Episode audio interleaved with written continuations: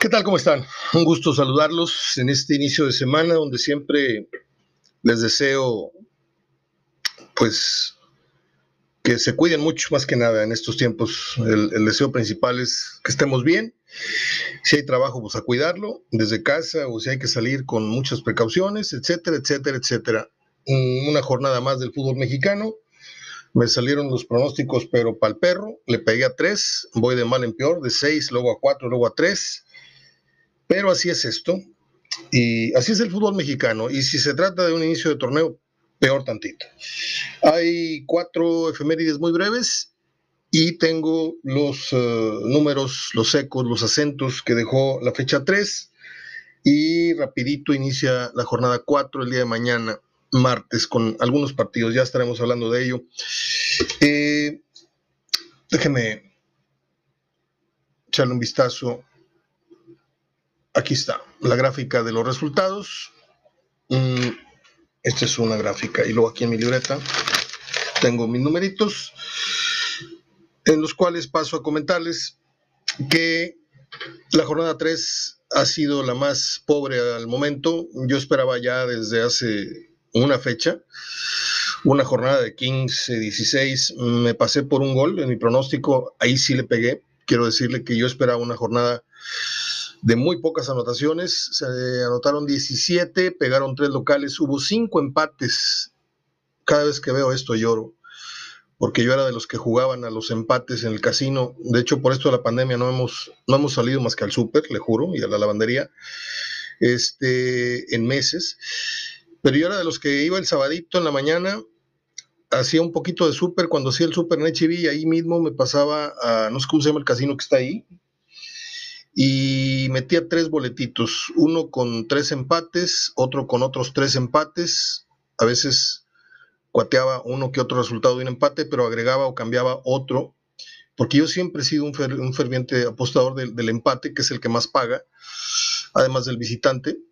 Este, y esta jornada se dieron cinco empates. Yo recuerdo que metía un, un billetito de 100 pesos, una apuesta de 100 pesos con tres empates, y te estaban regresando como dos mil, tres mil pesos. ¿eh? O sea, nada más para que se, dé usted una idea, el que jugó esta semana tres, cuatro o cinco empates, ya con eso ya pagó los recibos de, de tres meses por lo pronto, ¿eh? se lo digo tranquila, o si no es que todo el año. Eh, un visitante. Tres locales, cinco empates, un visitante. Los resultados usted los conoce y si no se los recuerdo. Pachuca le ganó 1-0 con muy poquito a los Gallos, que siguen mostrando mejoría, pero no les alcanza para mucho. Eh, y Tigres, pues, si usted esperaba mucho este encuentro, yo no, defraudaron, pues la constante de Tigres como visitante es esa. Eh, por ahí se salió de la media con el partido con, con Necaxa. Necaxa jugó ese día con 6, 8 suplentes por el tema de la pandemia y pues este fue más fácil que encuerar una borracha, le digo. Eh, pero luego vino Pachuca, un poquito más ordenado, y luego salen Colcholos, que ya está más espabilado, y tiró muchas patadas, y Tigres no fue capaz de ganar un partido que estaba obligado a ganar, porque eh, estando en el mejor nivel, estando como quieras, Tigres mejor equipo en todas las líneas, experiencia, jugadores, técnico, todo pero esto no ejerce en el fútbol. Es muy difícil que en el fútbol 2 y 2 siempre den 4, ¿sí? Necaxa estuvo a punto de ganarle al América, aunque empataron a uno, Necaxa fue mejor y Necaxa también ha venido, ha venido a, la alza. No es el mismo Necaxa que le dije eh, fue sacudido por Tigres en la fecha 1 y América tiene muchos asegúnes esto del América, pero sigue sin gustarme, ¿eh? sigue sin gustarme la, la forma. Eh, Arroyo da un buen partido, luego no, no hace nada en el siguiente. El que ya ganó su primer juego en primera división en la historia de su franquicia es eh, eh, Mazatlán. Hoy le digo Mazatlán por respeto a su victoria, pero para mí es el Mazatlán.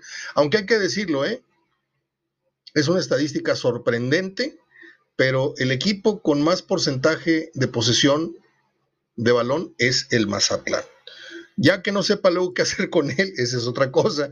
Pero es sorprendente que Palencia los haya enseñado a jugar. No, no es cierto. hay que recordar que muchos son, son ex, ex. Es que estamos pensando que son, son, jugadores que, agarraron ahí de, Mazatlán. A ver, tú ven para acá, tú. No, no, no. Es, este equipo es el de Morelia.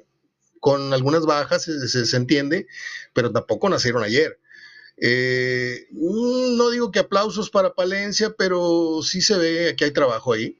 El que es un desastre es el Toluca, de veras, de veras, de veras. Yo fui con Toluca porque dije, bueno, la victoria que consiguieron la semana pasada en su casa, aunque con apuros y lo que usted me diga, este, pues yo creo que tienen con qué ir a pegarle, son mejor plantel, tienen mejor técnico, no.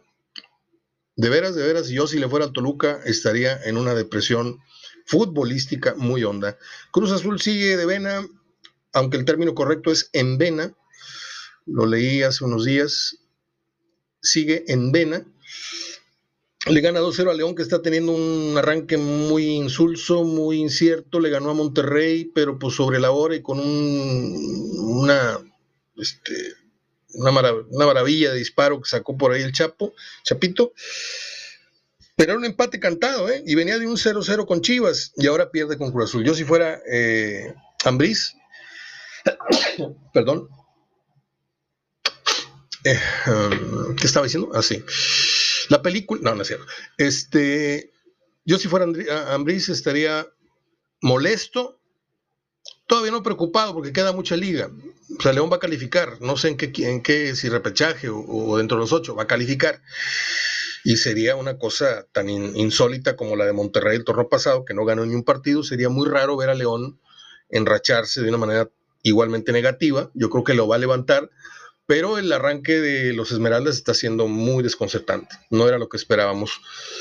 Eh, esperábamos un triunfo de Monterrey ante Santos, no con muchos argumentos, lo confieso, al menos yo, y yo estoy seguro que muchos pensaron igual y marcaron el casillero de Monterrey como favorito. Pero Santos eh, está jugando mejor que Monterrey desde el arranque del torneo. Eh, los números por ahí no se le, no se le han dado como correctamente debieran o, lo que merecía tener en este momento. Déjeme ir a, checar la tabla. Santos tiene cuatro puntos, ¿sí? Eh, en fin, yo creo que, que este señor Almada es muy buen entrenador, muy buen entrenador, es un técnico serio, no es nada payaso, bien discute igual que todos los técnicos, pero no es el, hocicón. se discute cuando él ve que una falta ahí en la banda le corresponde, pero no sale hociconeando ni nada. Este, me gusta para que haga carrera en México. Lo veo dirigiendo a Cruz Azul, lo veo dirigiendo a, no sé, usted dígame. Eh, pero va a dirigir uno o, dos equipos más en, México, estoy casi seguro de ello. Eh, ¿Qué les puedo decir del Monterrey? Que no les haya dicho ya, porque voy a, voy a redundar entonces. Creo que ahí sobran camisetas. Creo que Jansen no va a llevar al título a Monterrey como Guiñac llevó a varios títulos a Tigres. Esa es la conclusión última, ¿eh? aunque suene así a, a, redundancia. Esa es la conclusión. El punto final de mi juicio a Jansen es que pónganlo en el mejor estado físico que quieran. Jansen no va a explotar como goleador. ¿Sí? Y si mal no recuerdo, Jansen fue traído para hacerle sombra a, la atracción del circo del otro lado de San Nicolás. Nosotros, ustedes tienen un tigro totote, bueno, nosotros vamos a traer un león rasurado. No, Jansen entre que se enfermó, entre que se lastimó, entre que esto, entre que el otro, Jansen se quedó en toro. Es el peor apodo que le pudieron poner porque Jansen se la creyó. Jansen embiste, solo embiste, ha metido goles en base a investir, a su fuerza, a meter cuerpo, pero no es un jugador que te sorprenda eh, constantemente con un disparo de mediana o larga distancia. Eh, yo no le he visto gran cosa. Yo le di la oportunidad. Al principio les dije, no le veo trazas de europeo. Me dio la razón.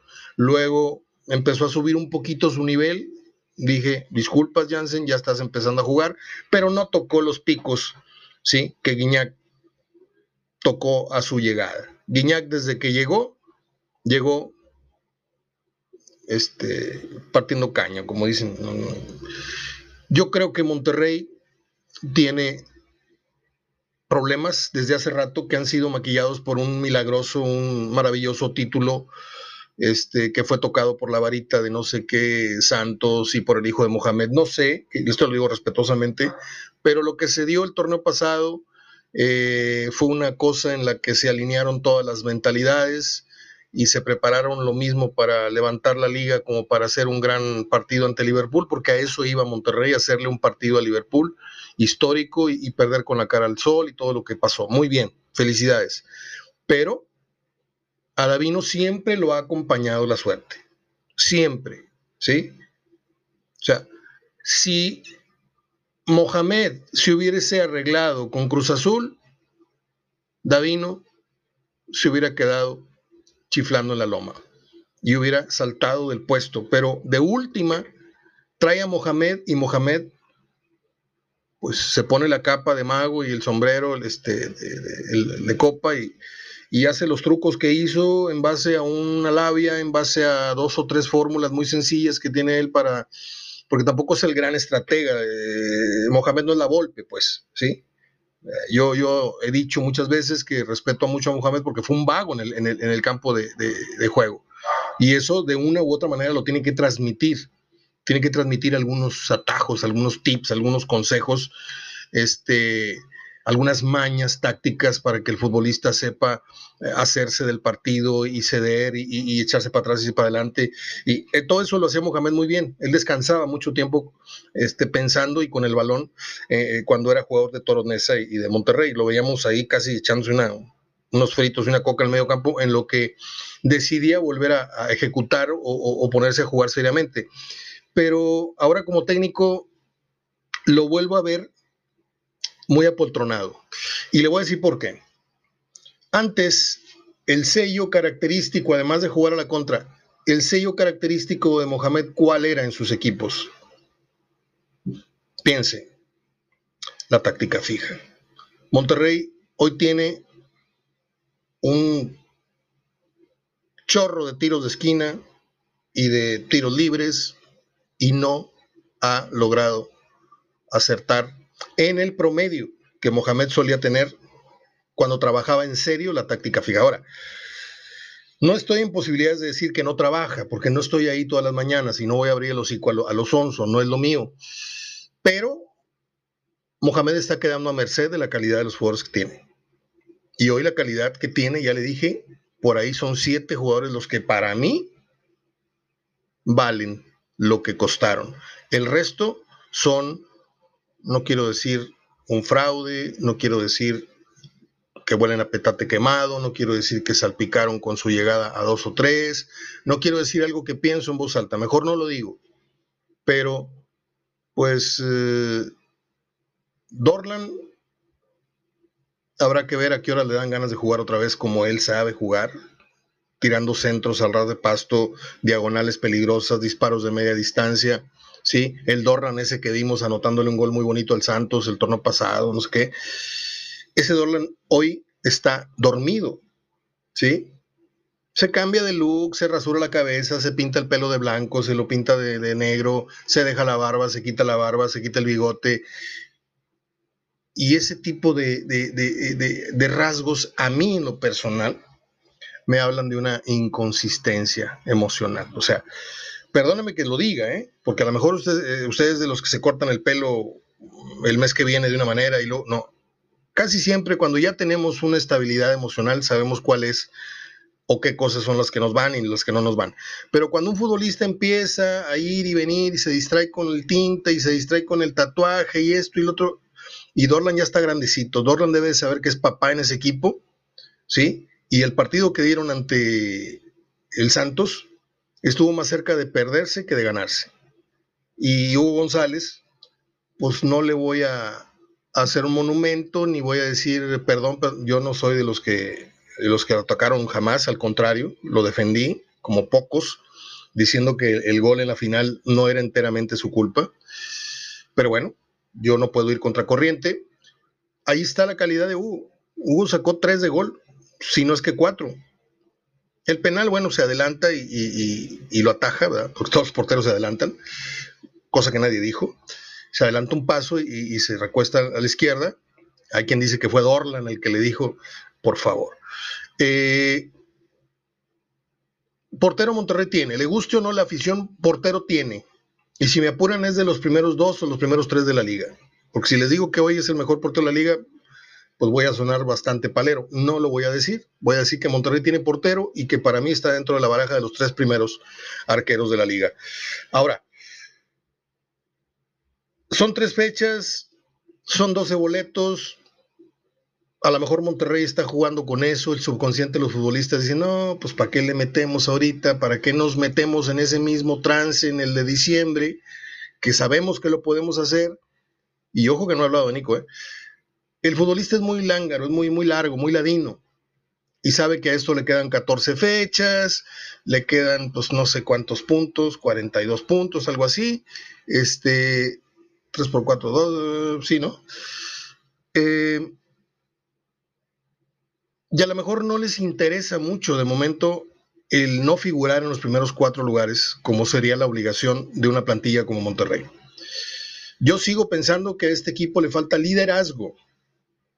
Liderazgo. Y estoy hablando desde el dueño. No estoy hablando de Davino, le estoy hablando desde el dueño. Si el dueño supiera tantito o la mitad de lo que sabía Alberto Santos, Nacho Santos, ¿sí? Don bueno, Jorge Urales era presidente, no, yo hablo de los, de los allá, de los de más arriba, ¿sí? Esos sabían de fútbol y también atendían Gamesa y atendían sus negocios y, el ingenio azucarero y esto y lo otro, pero volteaban y, ven para acá, y le jalaban las orejas a Fernando Redondo y le jalaban las orejas al entrenador porque sabían de fútbol.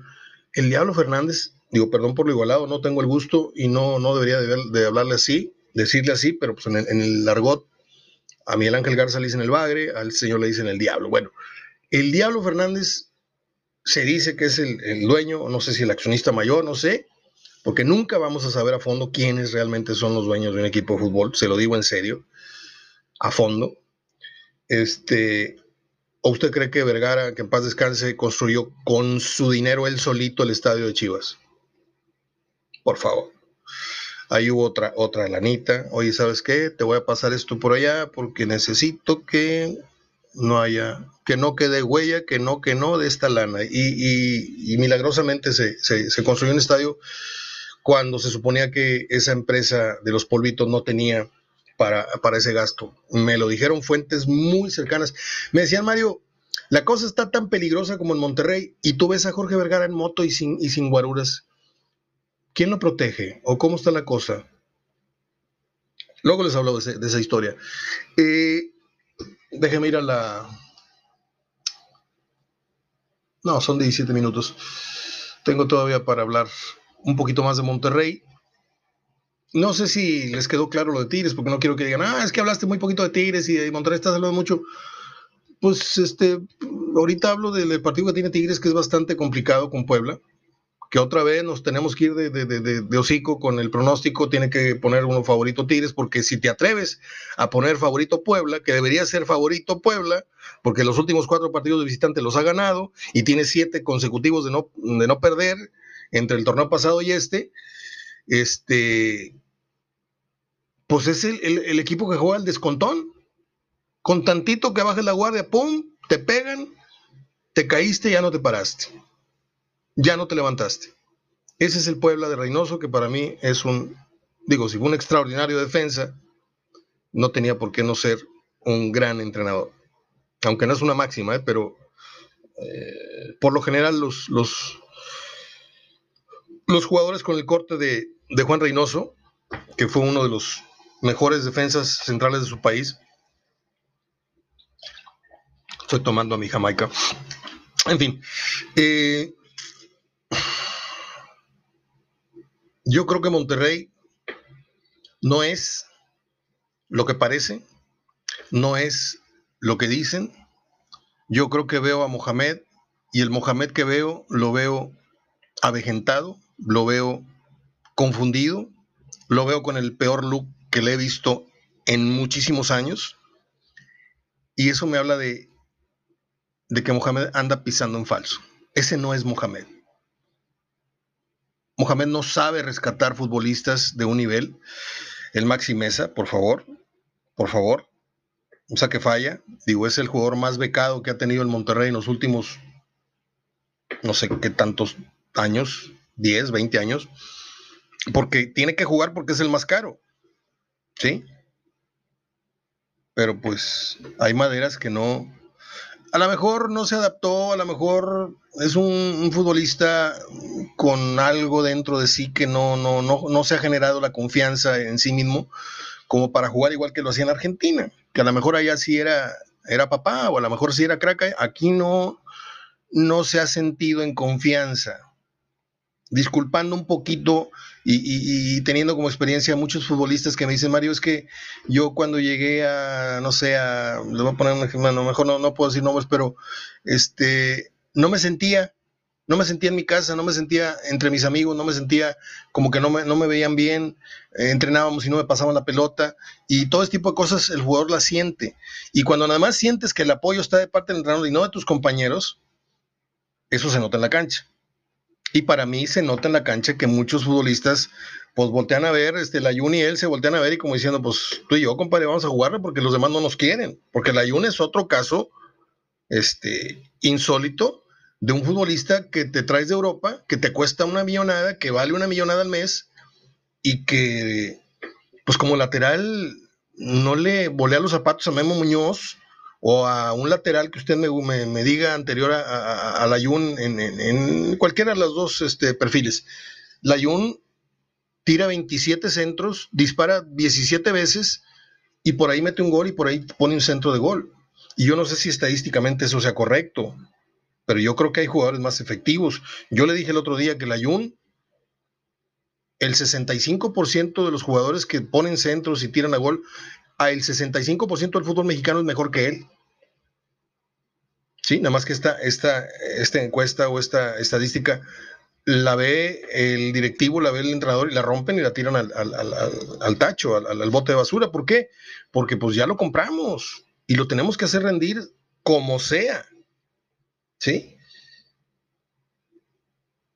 Yo sé que la cosa no está para andar vendiendo jugadores, sino quédate con los que tienes y si puedes pepenar uno que otro jovencito, ahora está de moda comprar jovencitos, pero yo le digo, Monterrey invirtió cuánto en Urreta Vizcaya? 10 millones. ¿Cuánto en Maxi Mesa? 25 millones. No, ahí son 15, son 25 con Urreta. 9 en Aqueloba, son 34 millones. Usted dígame si es dinero bien invertido. Con uno bueno que haya salido, le digo, sí, valieron la pena los 34. No. Dígame si de esos tres, metiéndolos a una licuadora, sale un Guille Franco, sale un Herbiti, sale un Alex Fernández, sale un qué. 34 millones creo que de euros, ¿eh? Échale. Maxi Mesa, nada más le puse tres, pero hay más, hay más gasto inútil, hay más gasto hay más despilfarro, hay más, hay más descaro. Y ahí es donde Davino, con su cara de monaguillo y, su pasado este, inmaculado en el fútbol mexicano, seleccionado, una cara muy bonita en la televisión, ahí es donde me, me deja la duda de qué tan honrado sea en este tema del fútbol como directivo. No puede ser que un jugador que agarró tantos tacos placeros en su carrera, ¿sí? Ande trayéndole a la afición de estos tacos que venden en la calzada o en Juárez, que te venden cinco tacos y la soda por 20 pesos. Y tú, acá, ¿dónde qué son? Cinco tacos se los sacan así de una olla totalmente sudados en, aceite y, te, y aparte ponen una Coca-Cola y dices, son, son 20 pesos. Ay, güey, pues ¿qué me estoy comiendo? No puede ser que este señor le esté trayendo a la afición este nivel o que esté él palomeando, si acaso fueron sugerencias de Mohamed, que algunas dicen que no fueron y otras dicen que fue una cosa impuesta por, por el propio Davino. Bueno, yo no sé a quién le corresponde más culpa, pero de que ahí o están falseando información, calidad que están trayendo, ¿sí? O Permítame un segundito. Creo que aquí está, ya, ya retomé el, el audio, parece que te estaba teniendo un falso contacto. No sé, yo pocas veces, pocas veces le apuesto a mis corazonadas, que no tienen nada que ver con los pronósticos deportivos, ¿eh? los pronósticos de, la jornada. Es, ahí no son corazonadas, ahí son, pues más o menos, creo que por aquí no. Pero cuando algo me, me late fuerte en la cabeza y en el corazón, es porque algo va a pasar, algo está pasando. Y no me falla, ¿eh?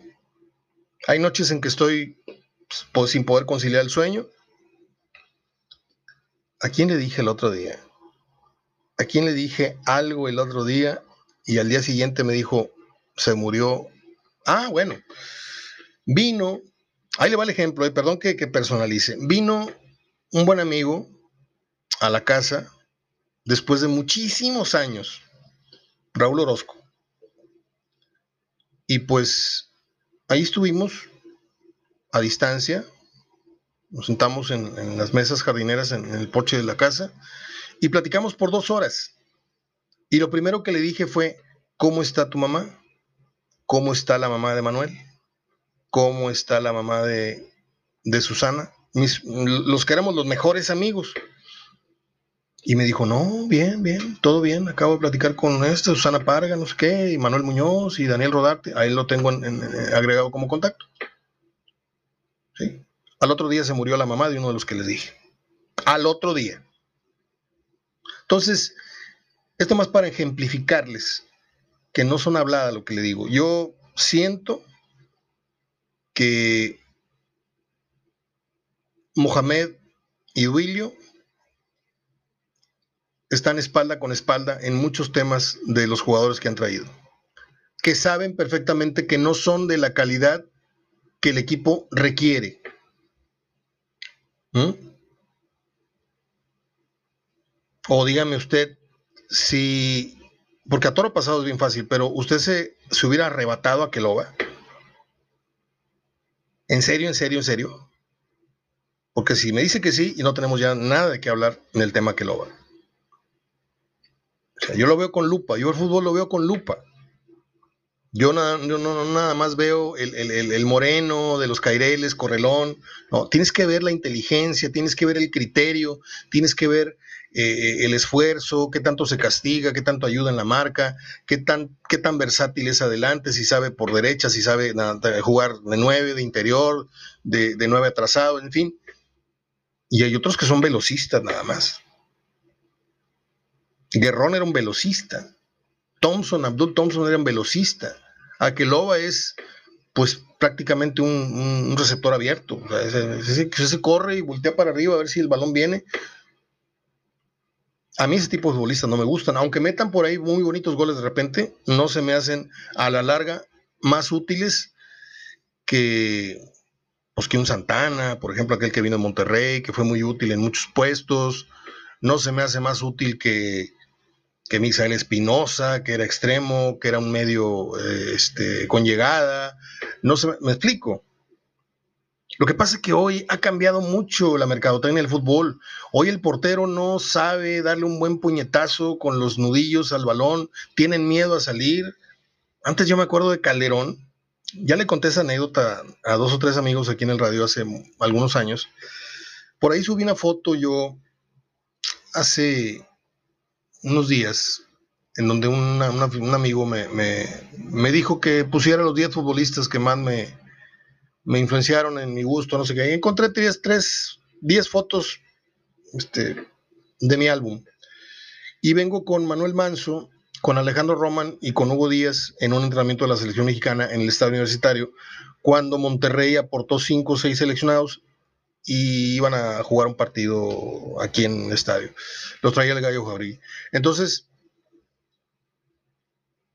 yo estuve en los entrenamientos de la selección, ahí conviviendo con todos los futbolistas, porque aparte pues, el Gallo Jauregui me quería mucho y era mi amigo mi papá, y aparte mi papá estaba cuidando la, parte de la seguridad de, la cancha, aunque era un entrenamiento, nada más entraron fotógrafos y prensa, pero no podía entrar aficionados. Entonces yo andaba recogiendo balones, era una tarde lluviosa y a mí me impresionó mucho Nacho Calderón. Le tiraban centros desde el córner salía Nacho Calderón, Calderón a la altura de la raya al área chica y a veces hasta el punto penal y le pegaba con, le pegaba un puñetazo, ¿sí? Como quien le tira a usted un izquierdazo, le pegaba un puñetazo y la, y la ponía más allá del medio campo, ¿sí? Y eso lo hizo en los dos o tres entrenamientos previos al partido, este, ese ejercicio para los porteros, que me tocó, le digo y le confío a usted, verlo muy de cerca, eso no lo hacen hoy los porteros, porque la mercadotecnia del balón lo hizo cambiar de material, hoy se les mueve mucho, el portero no quiere quedar en ridículo, porque si en ese momento no hacen buen contacto con los puños, la dejan ahí botando, en fin. Eh, ya me perdí porque se cortó el archivo y no, no sé a, dónde iba con todo esto, pero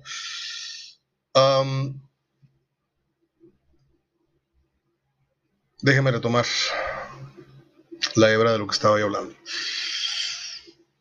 Yo creo que Monterrey,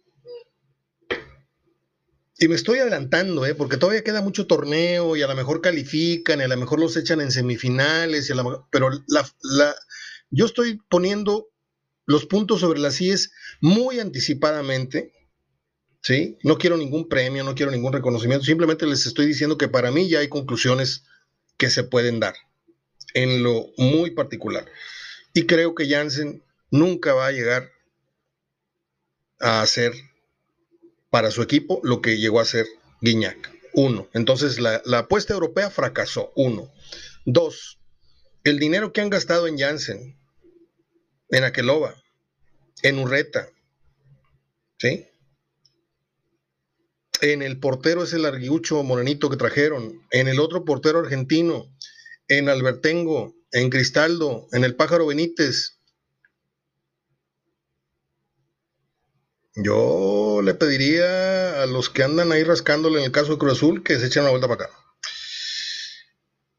Puebla le ganó 1-0 a las Chivas, corrieron a Luis Fernando Tena, Bucetich, lo publiqué anoche, eh, es el nuevo técnico del Guadalajara, lo van a presentar el próximo jueves, tengo entendido, pero a mí la información me llegó ayer antes de la medianoche de un compañero de Guadalajara.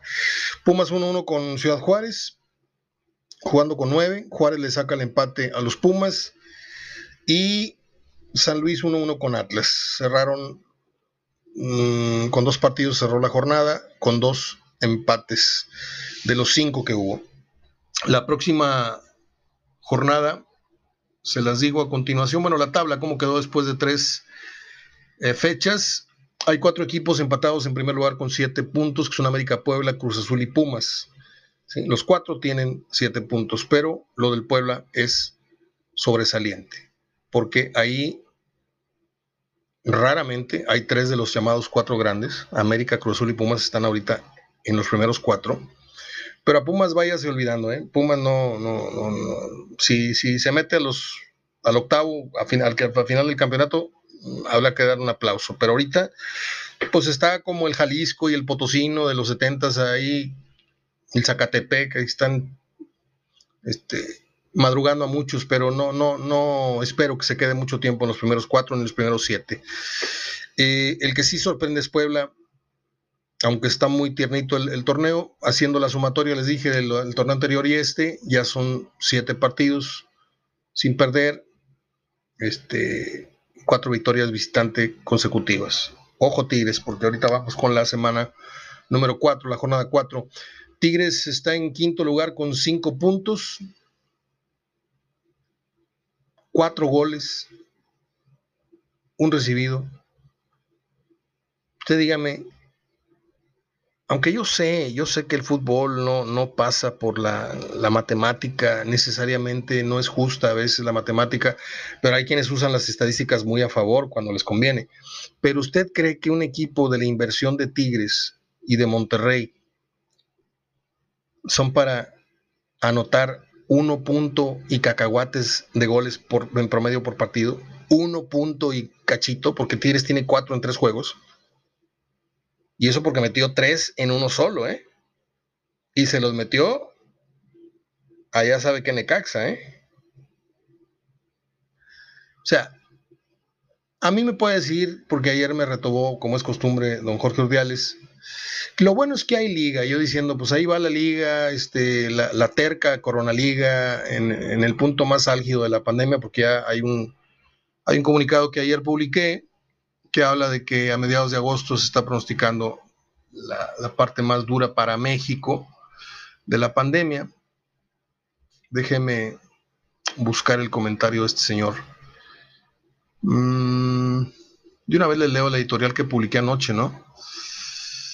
Si quieren. Con par de empates a un gol se cierra la jornada 3 y con el primer despido de la dirección técnica se fue Tena de Chivas. 1-1 San Luis y Atlas y Pumas no le pudo ganar a unos bravos, muy bravos, que con 9 le sacaron igualmente la igualada un tanto. Tigres y Rayados decepcionaron. Los primeros con un aguado empate a ceros en Tijuana, los segundos con agónica igualada, con sabor a derrota, ya que Santos fue mejor y estuvo a nada de llevarse el triunfo en el último suspiro del duelo. La tabla la comandan, bla, bla, bla, ya le dije. Se viene la jornada doble que inicia el martes con dos partidos Necaxa Mazatlán, Pachuca León, Tigres Puebla. 5, 7 y 9 de la noche. Así que mañana nos vamos a hartar de ver fútbol. No sé si buen fútbol, pero pues ahí nos vamos a estar distrayendo, como dice el señor Rudiales. Este, para el miércoles, Gallos Cruz Azul a las 5, Bravos contra Chivas a las 7, Pumas contra Monterrey a las 9 y a la misma hora Cholos San Luis a las 9.06. Para el jueves, la jornada se cierra con el, el Atlas Toluca, iba a decir Atlante, el Atlas Toluca a las 7 y el América Santos a las 9. A tumbos y a sombrerazos, ahí va caminando nuestra amada y terca Corona Liga MX pese a, que la Organización Panamericana de la Salud, por sus siglas OPS, proyecta el pico de la pandemia en México y Centroamérica para mediados de agosto. Muchos partidos, poco fútbol todavía. Aunque los cronistas de la tele se desgañiten, se desgañiten, entiéndase enronquecerse, la garganta obviamente a gritos, y que las cadenas nos pongan festejos y porras grabadas como si fuera programa del Chavo del 8 de allá a los 70 siendo que hay estadios vacíos. Buena semana para todos y en buena onda no salgan si no es necesario, no le peguen al Sobek. Los, los que llaman siempre en domingo saben de qué hablo. Cuídense mucho, que esto de la, en esto de la pandemia, como ya se advirtió, amenaza con llover sobre mojado. Y don Jorge Urdiales, que siempre está escondidito, ¿sí? Porque cuando le pego al Monterrey y digo una verdad de Aquilo, no dice si es cierto, va, pero cuando le pego al negocio, dice, pues qué bueno que tengamos liga. Es una gran terapia para mitigar las penas de la pandemia. A usted le mitigan los partidos de la Liga MX, le mitigan las penas de los recibos, de la salud de su familia, ¿sí? De saber si pierde o no pierde trabajo. ¿A usted realmente viendo el fútbol se le olvidan los problemas? Yo creo que no. Yo creo que yo le contesto, ah, porque luego me dice, es una gran terapia para mitigar las penas de la pandemia, en lo cual estoy hasta muy poquito grado de acuerdo. Estoy muy confiado en que irá tomando mejor nivel la liga, mejor nivel y ritmo, paso a paso. Paciencia, me escribe don Jorge Urdiales. Y yo le contesto con el respeto que me merece, si hay algo que hemos ejercitado los últimos cinco meses es paciencia, señor. Ese no es el tema. Y jodidos estaríamos si no mejora esto con el paso de las jornadas. Obvio que tiene que mejorar el torneo. Aquí de lo que se habla es de prudencia, es de sentido común. Es cómo estamos jugando fútbol y cómo estamos exponiendo vidas humanas, o sea, seres humanos, futbolistas, ¿sí? Por, en aras de un negocio. O sea, prudencia es algo que le está faltando a la tres veces H Liga MX. Y ya, no me respondió don Jorge. Porque una cosa es el respeto y otra cosa es este, besarle los pies a los directivos y a los exdirectivos. Y ese nunca fue mi, mi caso. O sea, yo le puedo tener, y ya lo he dicho muchas veces, el directivo más correcto, más honesto, más respetable, después de don Alberto Santos, porque él es el más ganador, pero en, calidad humana y, en muchas cosas, don Jorge Urdiales, este, con Alberto Santos, este, han sido las piedras angulares de los éxitos, aunque Monterrey no tuvo éxitos en vitrinas, pero sí tuvo muchos éxitos en otros sentidos en la gestión de Alberto Santos. Bueno, déjenme ver. No, llevo nueve minutos. Perfecto. Sigo con los resultados. No, ya se acabaron. Fueron 1, 2, 4, 6, 8, 10 goles de, de locales. Los locales anotaron 10 goles. ¿Sí? Los visitantes, 1, 2, 4, 5, 6, 7. ¿Sí? ¿Cuántos equipos se fueron en cero? 1, 2, 3, 4, 5. 5 equipos no anotaron. Y el resto, entre un hito y solamente hubo cuatro valientes que anotaron dos goles en 90 minutos. Yo a veces no entiendo, la verdad. Bueno, déjeme ir a las efemérides. No sé si tengamos algo, algo más que, hablar. Este, por ahí eh, la llegada de Bucetich va, a desatar, este, pues como siempre, cosas a favor y en contra. Hay quien sigue viendo a Bucetich como el técnico gris, como el técnico defensivo. Hay quien dice que en otro tiempo le hubiera caído muy bien a Chivas. Yo creo que Bucetich con el paso de los, de los años está siendo mejor entrenador, es lo que muchos no han dicho. Creo que con el paso del tiempo Bucetich se está añejando y se está convirtiendo en un, en un catador de futbolistas y en un catador de formas, porque si alguien sabe ajustar de un tiempo para otro, o sea, usted recuerda aquel Monterrey que salía para el segundo tiempo y barría cuando iba empatado, iba perdiendo. Yo creo que Bucetich va a reactivar Antuna. Bucetich va a ubicar muy bien a, ¿cómo se llama este muchacho que se enfermó de COVID? ¿Cuál de todos? Alexis Vega. Creo que le va a ser de una gran utilidad al muchacho Macías, que la mitad de su cabeza la trae en el partido y la otra mitad a ver quién se lo va a llevar a Europa. Bucetich va, va a poner, digo, si puso en su lugar a Ronaldinho, con toda la presión mediática que tenía, le dijo, a ver, ven para acá, tú vas a la banca y vas a jugar cuando yo diga, no cuando tú quieras. Es, ¿Ok? O sea, si tiene esos dadanelos para hacer eso con una figura mundial, que no los tenga para hablarles a los, muchachos, primero de buena manera y después a las malas, pero los va a hacer entrar al aro. Guadalajara no sé si sea contendiente al título con todo y Bucetich, pero lo que sí sé es que yo no voy a ver a, Chivas ni en el 14, ni en el 13, ni en el 15, ni en el 6. O sea, Chivas va a levantar hasta la media tabla o hasta los 8 o hasta el 7, no sé. No sé qué tanto el tiempo tiene, porque está entrando muy buen tiempo a, la dirección técnica, pero pues la mejor de las suertes para nuestro buen amigo Víctor Manuel Bucetich. Voy con las efemérides ahora sí. Ya fue mucho fútbol. Este, les dije la jornada siguiente, sí, ¿verdad? Sí se las dije. Ah, pues acabo la editorial, güey, sí, claro que sí. Bueno, déjenme darles mis, mis favoritos. Ayer ya se los pasé a Pepe Luz inbox. Déjenme ver si no me equivoco. Um, ¿Dónde los partidos? A ver, permítame. Permítame, permítame. En el Necaxa Mazatlán voy Necaxa. En Pachuca León fui empate.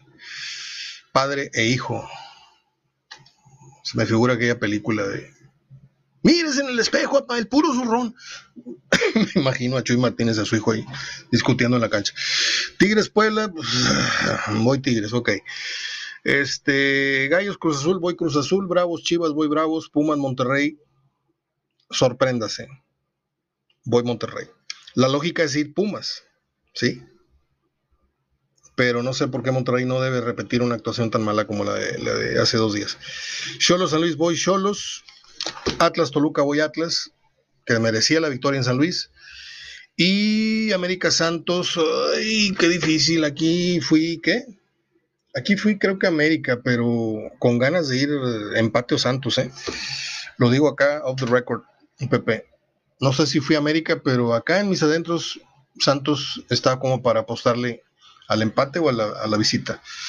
Bueno, pues ahora sí, déjeme pasar a las breves, brevísimas efemérides que hoy he publicado en la página Cine, Música, Fotografía y Video, a la cual están invitados todos los días a inscribirse en Facebook. Un día como hoy, en 1932, murió el perro Rintintín, que dista mucho de ser el perro que usted veía en la televisión. Este Rintintín tenía otros rasgos, era más, era más opaco, era un poco más oscuro, casi le puedo decir que era un perro, si no negro, medio gris. Está la fotografía publicada. Fue hallado en 1918 por un soldado norteamericano llamado Lee Duncan en una perrera de Alemania y luego fue llevado a Estados Unidos donde trabajó en 23 películas mudas y 7 sonoras. Rintintín no era el de la serie que salía con el cabo Rosti, no, ese ya era descendencia de Rintintín. Con él, con el original, comienza una serie de filmes y programas de televisión y gran mercadotecnia con sus descendientes. En 1959 nació la actriz estadounidense, productora y directora de cine Rosana Arquette. Hay una película que hizo que se quedan con la lana o la droga de unos, de unos malitos, la huida, algo así se llama. Mm, sale en Pulp Fiction. Mm, ya está grandecita, ya antes era una, una güerita muy, muy sexy y ahorita ya es una, una, persona adulta, ya se ve un poquito apagada. En 1985 el cantante Michael Jackson compra ATV Music, ATV, ATV Music, ATV Music, propietaria de los derechos de los Beatles en 47 millones de dólares. Me parece una ganga. La música de los Beatles vale muchísimo más, que eso. En 2008 muere el legendario músico estadounidense Isaac Hayes, ganador del Oscar por el mejor, eh, la mejor canción original con el tema Shaft aburridísima la canción, pero bueno. Compone temas como Soul Man, esa sí está buena. I'm a Soul Man. Eh, es creador del llamado Soul Sinfónico con Hot Butterfur. ¿Qué? Butter. Buttered. Buttered Soul. Pues como algo así como mantequilla. Buttered. Sí, hot. Mantequilla, el sol de la mantequilla caliente. Participa en el festival no sé qué, graba 20 discos y participa en filmes y series de televisión, dobla la voz del chef en la serie animada South Park. Nace el 20 de agosto del 42. Um, y son todas las efemérides que hay. Yo recuerdo mucho, muchísimo, me recuerdo a mí mismo, sentado frente al televisor, así en el piso, viendo hacia arriba. Le digo, los sábados en la mañana, en la matiné, viendo Rintintín, confieso, viendo Lassie también, me gustaba mucho Lassie, viendo Flipper, viendo al tío Martin, mi marciano favorito, viendo Buscando Novia Papá, o sea, los programas que ponían en, la, en la matiné eh, sabatine dominicana en el Canal 3, Los Monsters, Los Adams, El Fantasma de la Señora Mew, El Expreso Apético, que me caía regordo ese programa, este, La Isla de Gilligan, a ver qué tanto saben de televisión. Esta es francamente una duda que tengo, no, no estoy poniéndola como trivia.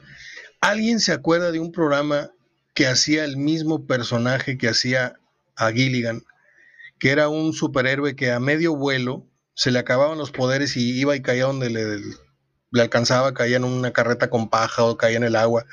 Nunca me he podido acordar de cómo se llamaba ese programa. Me gustaba también mucho Gomer Pyle, por ejemplo. Pero ese personaje en especial, no sé si el Canal 3 lo transmitió, ese programa lo transmitió un año, dos años, pero me enamoré de ese, programa. Y lo hacía, ese superhéroe lo hacía, este... Ah, Gilligan, ¿sí? Que no me acuerdo cómo se llamaba Gilligan. ¿Se acuerda cómo se llamaba Gilligan? No. Lo que sí sé es que se murió ya muy grande, muy, muy acabadito. Eh, ¿Qué otros programas me puedo estar acordando de? A ver. No, no, no hay nada de la, de la, de la farándula. Estuve revisando mis páginas en donde me surto de información y créame, no hay, no hay nada más relevante. Eh, es todo. Ahí si se acuerdan de la serie que hacía Bob Denver se llamaba. Bob Denver, ya me acordé. La serie que hacía Bob Denver, además de, la isla de Gilligan, si usted se acuerda, me va a sacar de una duda que tengo años. y la he investigado en redes y no, no he encontrado el dato. Mañana inicia la jornada, hoy inicia la semana. Le dejo un abrazo de gol, le dejo su programa, como dice el licenciado Jorge Urdiales, para que usted mitigue sus penas. ¿Qué va a mitigar sus penas? Un triste podcast, un triste partido de fútbol. Hay gente que sigue pensando como futbolista y como directivo y eso me da mucha, mucha pena a veces. Lo prudente, señor Urdiales, sería decir, pues qué bueno que estamos viendo fútbol, pero lo ideal sería no hubiera fútbol en este momento. Porque yo le aseguro, señor Urdiales, ¿sí? que si fuera su hijo el que estuviera mandando a la cancha, ¿sí? no estaría tan, tan mitigada su pena, ¿eh? estaría con más pendiente que, que, alegría. Y ahí se la dejo votando. Abrazo de gol hasta mañana.